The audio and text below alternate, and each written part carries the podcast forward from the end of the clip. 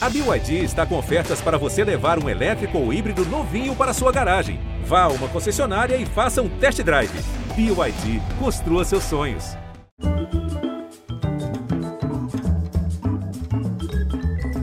Muito boa noite, bem-vindos.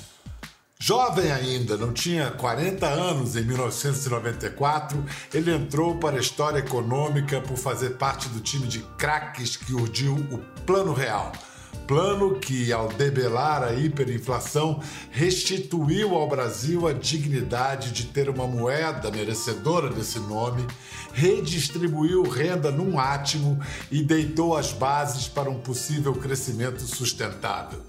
Entre outras coisas. Além de ser o mais jovem entre aqueles economistas de passado esquerdista que tinham entendido que o mundo mudara com a queda do Muro de Berlim, ele era o mais arrojado ou o mais à direita, ou ainda o mais convicto da necessidade de um choque de liberalismo, tanto que foi chamado de liberal infiltrado. Ser o mais novo da turma nunca o impediu de brigar duro por suas ideias. Franco, turrão, falava verdades incômodas e fazia os adversários que tivesse que fazer para tirar o país da areia movediça. Deu certo em grande medida. Quem sabe agora ele pode trazer uma luz neste momento tão extraordinariamente difícil. É com muita honra que recebemos o ex-presidente do Banco Central, o economista Gustavo Franco. Oi, Biel. Bem-vindo, Gustavo. Obrigado, Biel. O privilégio é, é meu. Não adianta você insistir que eu não quero que você toque violão agora no começo, só no fim, tá? Que você vai tocar violão e cantar pra gente, tá bom? Pois é, eu, eu não trouxe o violão, trouxe um trompete, mas tudo bem.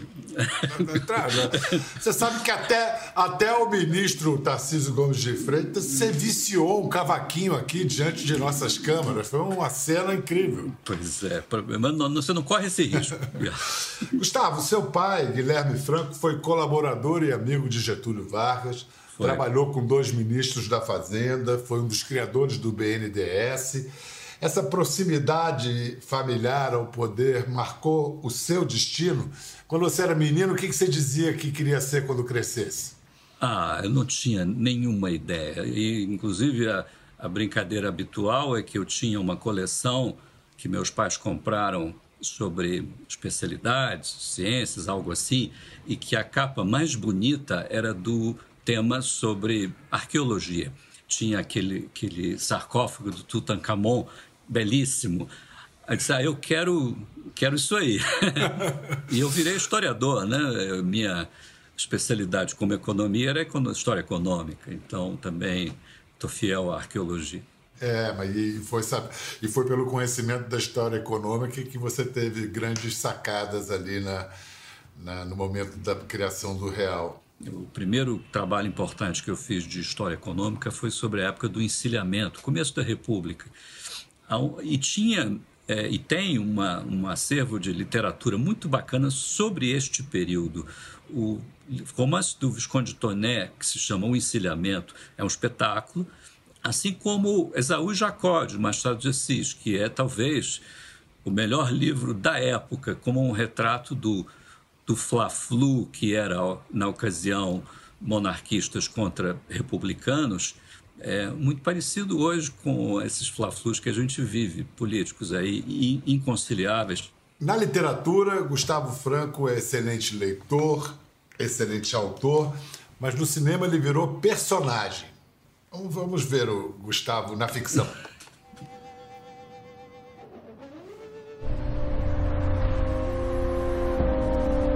É, você sabia que o Gustavo era o cara mais competitivo da turma? Imagina, né? Mas não tem problema nenhum também, qual o problema? É, mas a gente tem que tomar cuidado com esses Harvard Boys, que eles são muito competitivos, sabe? Lá em casa, Marcelo tem que estar sempre certo, sempre razão. Ele era do Student Council do Debating Team. Escrevia para o Harvard Tribune, mas nunca conseguiu entrar para o time de futebol. Logo na única coisa que nós somos trigos, tá? No dia que eu me sentar na frente de uma TV para assistir uma partida de futebol, eu confesso para todos vocês, de boca cheia, que eu sou um derrotado. Duas coisas. Uma, dá muita aflição ser adaptado assim para a tela? Enorme, inclusive porque, enfim, é, é, o, os roteiristas tomam liberdades absolutamente intoleráveis com relação a você. Então, não, é no, horrível a experiência. Mas falando em Harvard Boys, o que, que opõe os Harvard Boys e dos Chicago Boys? Não existe essa, essa, essa coisa, você acha que é uma coisa da cabeça do, do roteirista. É, se existe a expressão Chicago Boys, é, a Harvard não existe. Nunca tinha ouvido para, para a Harvard, é a primeira vez. vamos lá, vamos falar do Chicago Boy mais famoso da atualidade brasileira, o ministro da Economia, Paulo Guedes. Vamos assistir a um trecho, ao trecho de um vídeo que virou hit esse ano, a famigerada reunião ministerial de 22 de abril, e que o presidente mandou gravar, foi gravada por ordem expressa do presidente. Eu já tenho conversado com o ministro da Defesa, já conversamos algumas vezes. Quantos, quantos 200 mil, 300 mil, quantos jovens aprendizes nós podemos absorver nos quartéis brasileiros? Um milhão?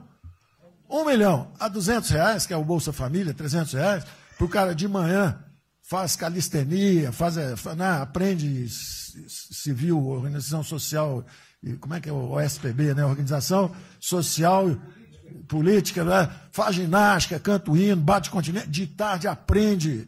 Aprende a ser um cidadão, pô. Aprende a ser cidadão, disciplina, usar o, usar o tempo construtivamente, pô. É, voluntário para fazer estrada, para fazer isso e aquilo. Sabe quanto custa isso? É 200 reais por mês, um milhão de cada, 200 milhões, pô. Joga 10 meses aí, 2 bi, isso é nada. Então nós vamos pegar na reconstrução, nós vamos pegar um bilhão, 2 bilhões e Contrata um milhão de jovens aqui. A Alemanha fez isso na reconstrução. O sonho do presidente de transformar o Rio de Janeiro em Cancún, lá Angra dos Reis em Cancún, aquilo ali pode virar Cancún rápido. Entendeu? A mesma coisa, é, é, é, Espanha. Espanha recebe 30, 40 milhões de turistas. Isso aí, uma cidade da Ásia. Macau recebe 26 milhões hoje na, na China. Só por causa desse negócio é um centro de negócio, é só maior de idade. O cara entra, deixa a grana lá que ele ganhou anteontem, ele deixa aquilo lá, bebe, sai feliz da vida. Aquilo ali não atrapalha ninguém. Aquilo não atrapalha ninguém. Deixa cada um se fuder. Ô Damares, Damares, Damares, deixa cada um. Damares, Damares, o presidente, o presidente fala em liberdade. Deixa cada um se fuder do jeito que quiser. Paulo Guedes exibindo seus dotes de poliglota na reunião. É, você, quando no governo já teve reuniões minimamente parecidas com esta, quem é que falava palavrões no gabinete de Fernando Henrique? É, não lembro de ninguém que falasse palavrões naquela turma, não. A gente podia ficar irritado, podia socar a mesa de vez em quando, mas é, esse nível aí, não. Numa das suas colunas mais recentes, Gustavo, você afirma que Guedes não é mais o infiltrado liberal, mas alguém mais organicamente ligado ao projeto da família Bolsonaro. O que que você mais lamenta nessa cooptação? Bom, é que começando inclusive num tema anterior nosso aqui, é, tem pouca diferença do cara de Chicago para o cara de Harvard, para o cara de Illinois, das universidades americanas, universidades de primeira linha que ensinam economia formam profissionais parecidos. É, muda, claro, o temperamento, personalidade. E quando Paulo Guedes, economista de Chicago, é, das primeiras gerações que vieram, foi recrutado pela campanha Jair Bolsonaro, achei que era uma boa notícia, já que era uma campanha com pinta de que ia é, se não ganhar, ia competir para valer, e não tinha programa econômico, não tinha nada na economia no candidato Jair Bolsonaro. É, aí, de repente, é, entra o Paulo nessa campanha e, e dá um, vai, uma perna nesse projeto que ele não tinha, é, que é um programa reformista liberal, como tem em vários países do mundo, desde o, da queda da União Soviética, nós estamos vendo reformas de conteúdo é, pró-mercado no mundo inteiro. Nós brasileiros estamos atrasados nesse programa, resistindo. Ah, então, vamos, vamos lá, vamos ver o que o o que esse infiltrado consegue. Né?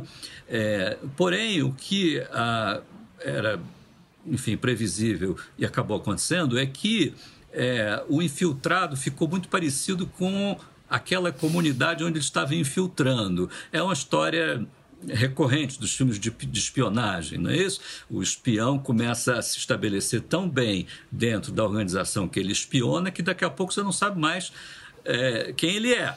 Né? A quem ele está servindo, né?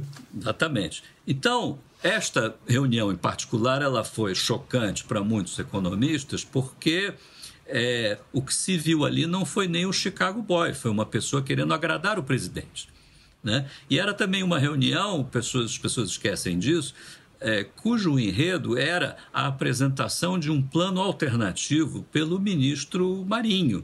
Então era como se fosse um, um jogo decisivo para ele, Paulo Guedes, permanecer aonde, aonde ele está e daquele jeito dele, que a gente viu ali, ele ganhou a parada. É, mas ao, ganhou a parada sendo alguma coisa muito diferente do que. Bom, não vou dizer do que ele era, porque eu não sou amigo dele a ponto de dizer o que ele era, mas do que se esperava dele. Não era o economista de Chicago, é, enfim, convencendo o presidente a partir dos méritos das ideias econômicas. Não, era outra coisa. Era uma pessoa querendo agradar o presidente pessoalmente, é, num jogo de poder, é, onde usou tudo menos economia ali para convencer o presidente a, a ficar com ele. Você está dizendo que o Paulo Guedes ali começa. Digamos que o Paulo Guedes caiu sem desocupar a moita. É uma maneira de dizer. É, e olha, acho ótimo que fique lá.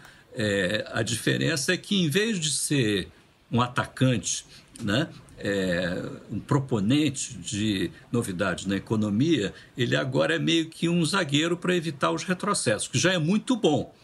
Porque em Brasília, se você se distrai, é, em uma semana é, você recua 20 anos em matéria de reformas.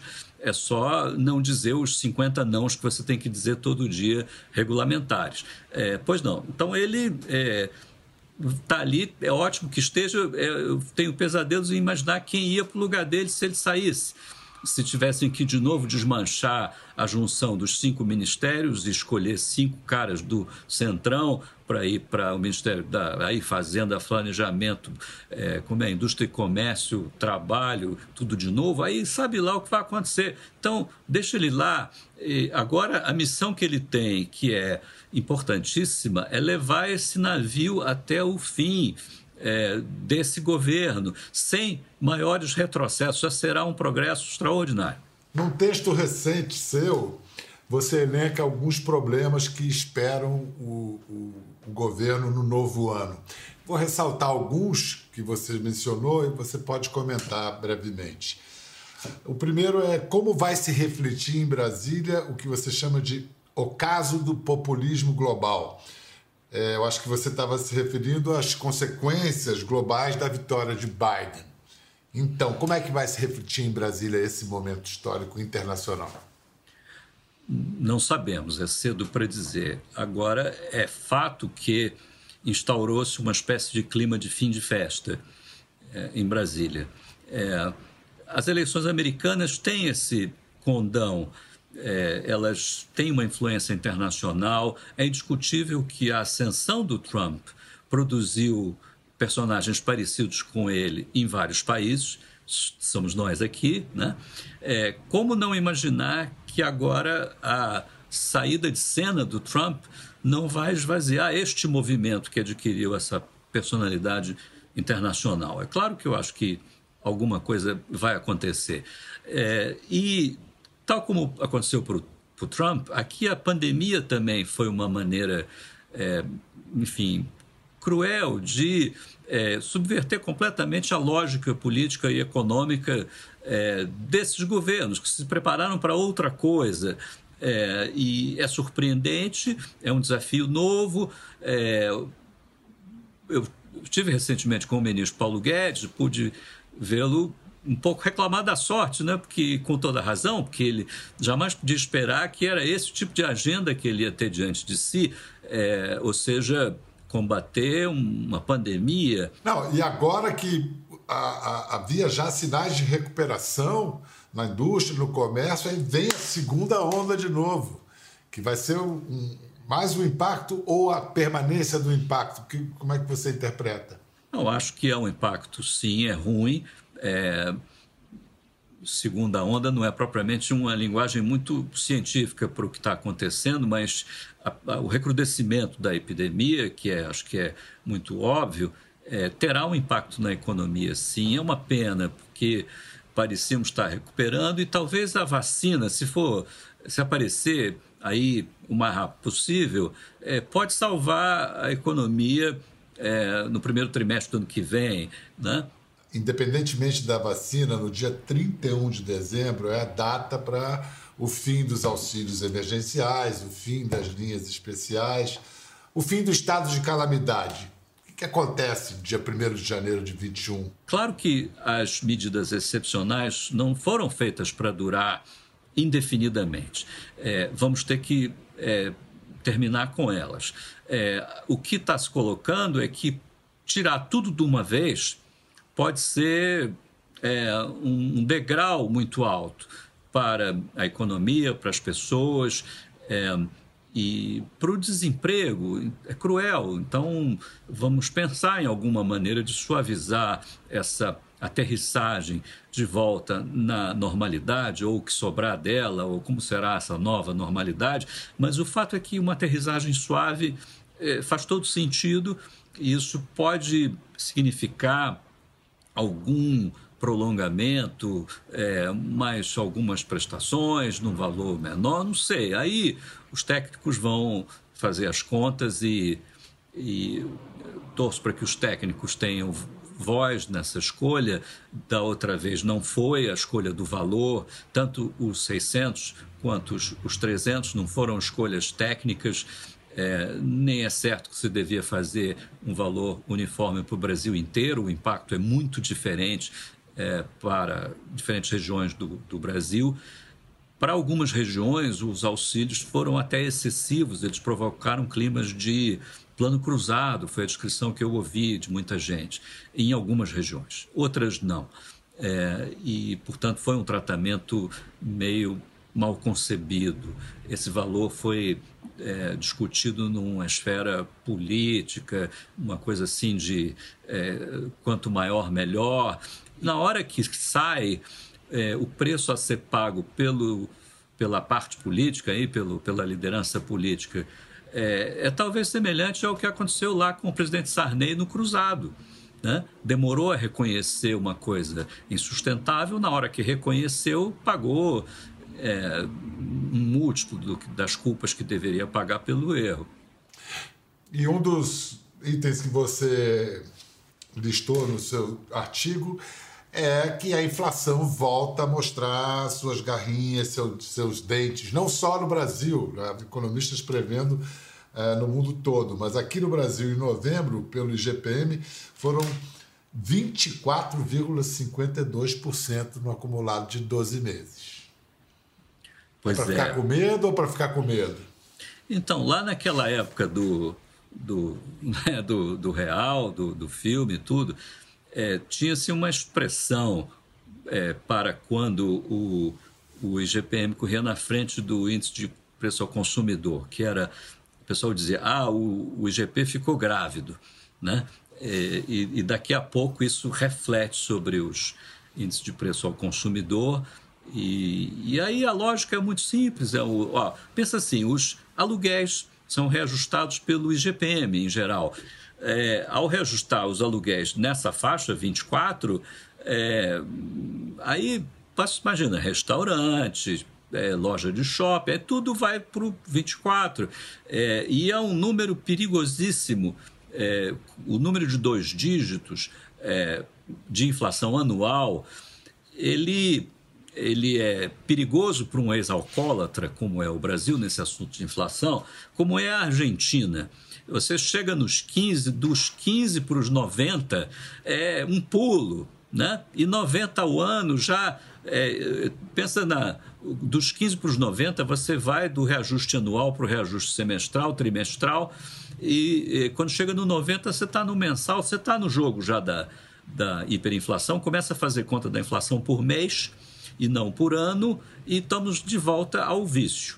Né? É um perigo, não dá para brincar com essas coisas.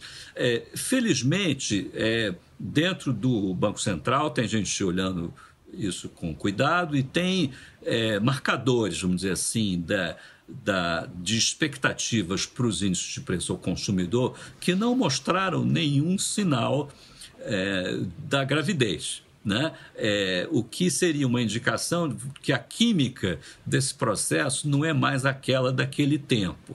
Ou seja, que esses 25 anos é, onde o alcoólatra ficou longe do vício, mudaram o seu organismo para melhor, de tal sorte que é possível sim que, essa, que esse choque do IGPM não se transmita é, para os índices de preço ao consumidor e não vire aquela bagunça tudo de novo.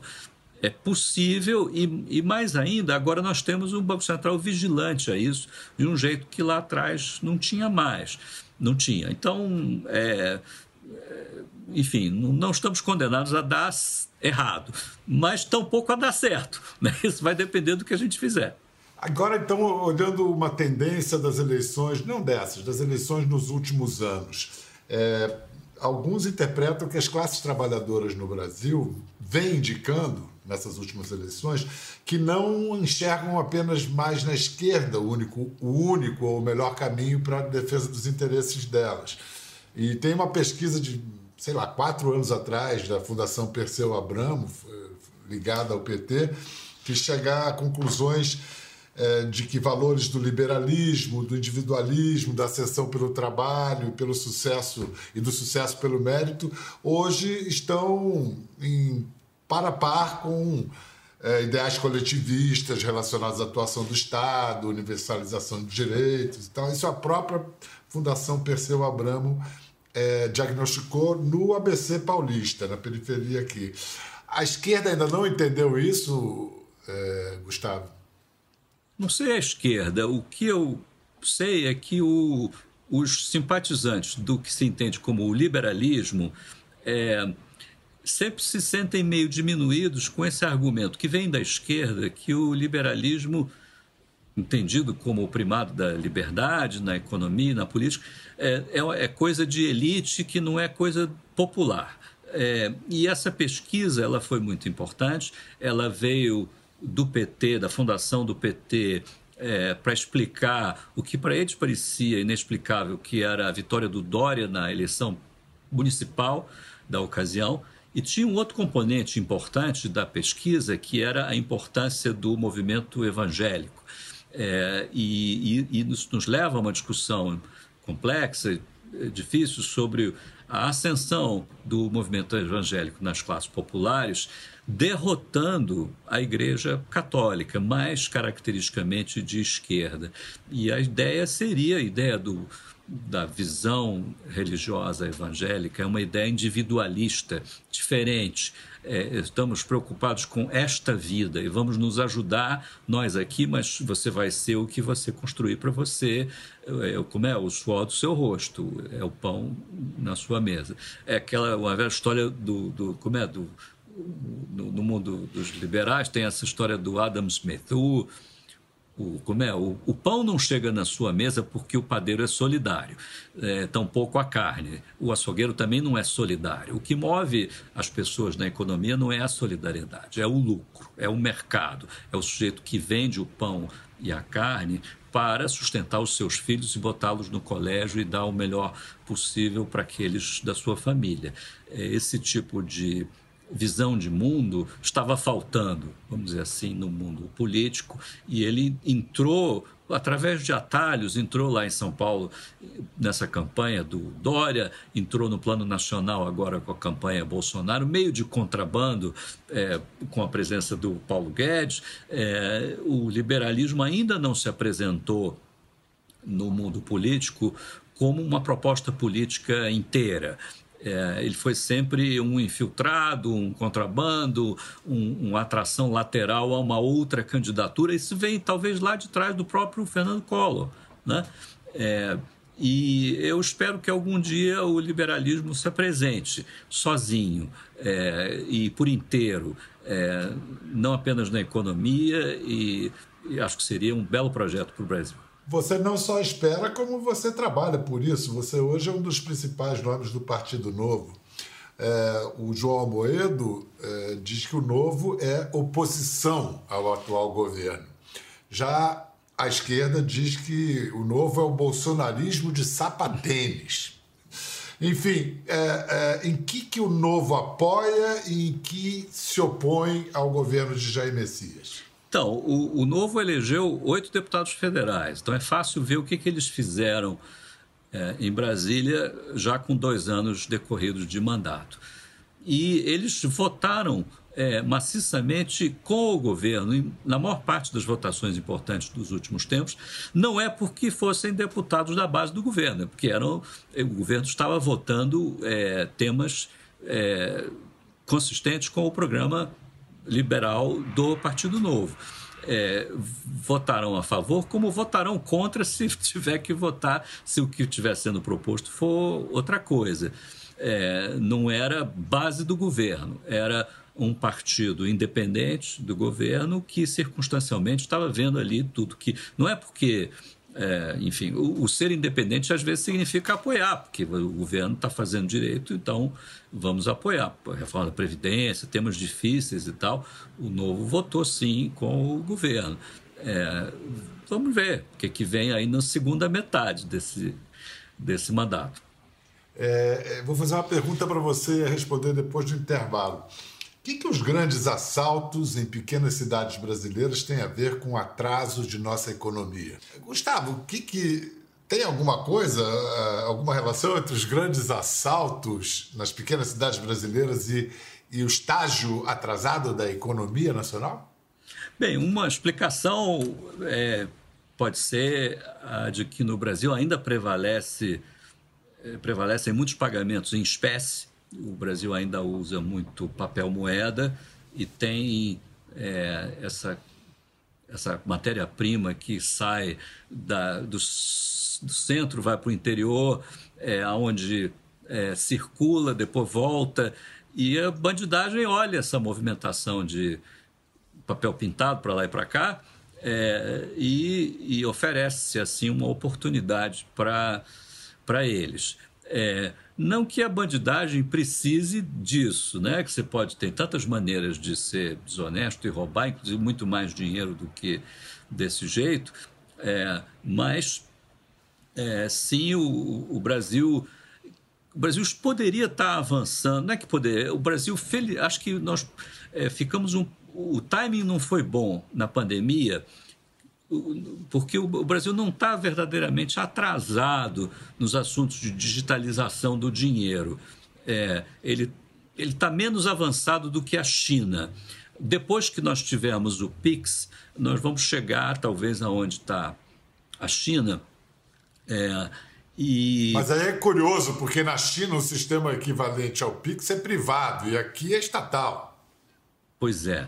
Então, é, é um, aspecto que pouca gente andou, prestou atenção no PIX. O PIX é uma, é uma estatal, é uma nova estatal. É, daqui a pouco vamos estar discutindo a privatização do PIX. Olha que bacana. É, sendo estatal, ou mesmo que depois se privatize, pode-se fazer uma governança diferente é, para que a coisa funcione de um jeito é, não tão bucaneiro quanto costumam ser os duopólios e monopólios, mas isso a gente vê depois. Primeiro vamos instalar e ver funcionando a, a coisa que vai ser muito bom para a economia de muitas maneiras. Depois a gente vê o que faz. Obrigado, Gustavo. Muito bom. Espero Pedro. que em breve a gente possa se ver de perto de novo. Tudo de bom. Tudo de bom para você também. Próximo muito grande. Até a próxima. Ficou curioso para ver as imagens do programa? É só entrar na página do Conversa no Globoplay. Tá tudo lá. Até a próxima!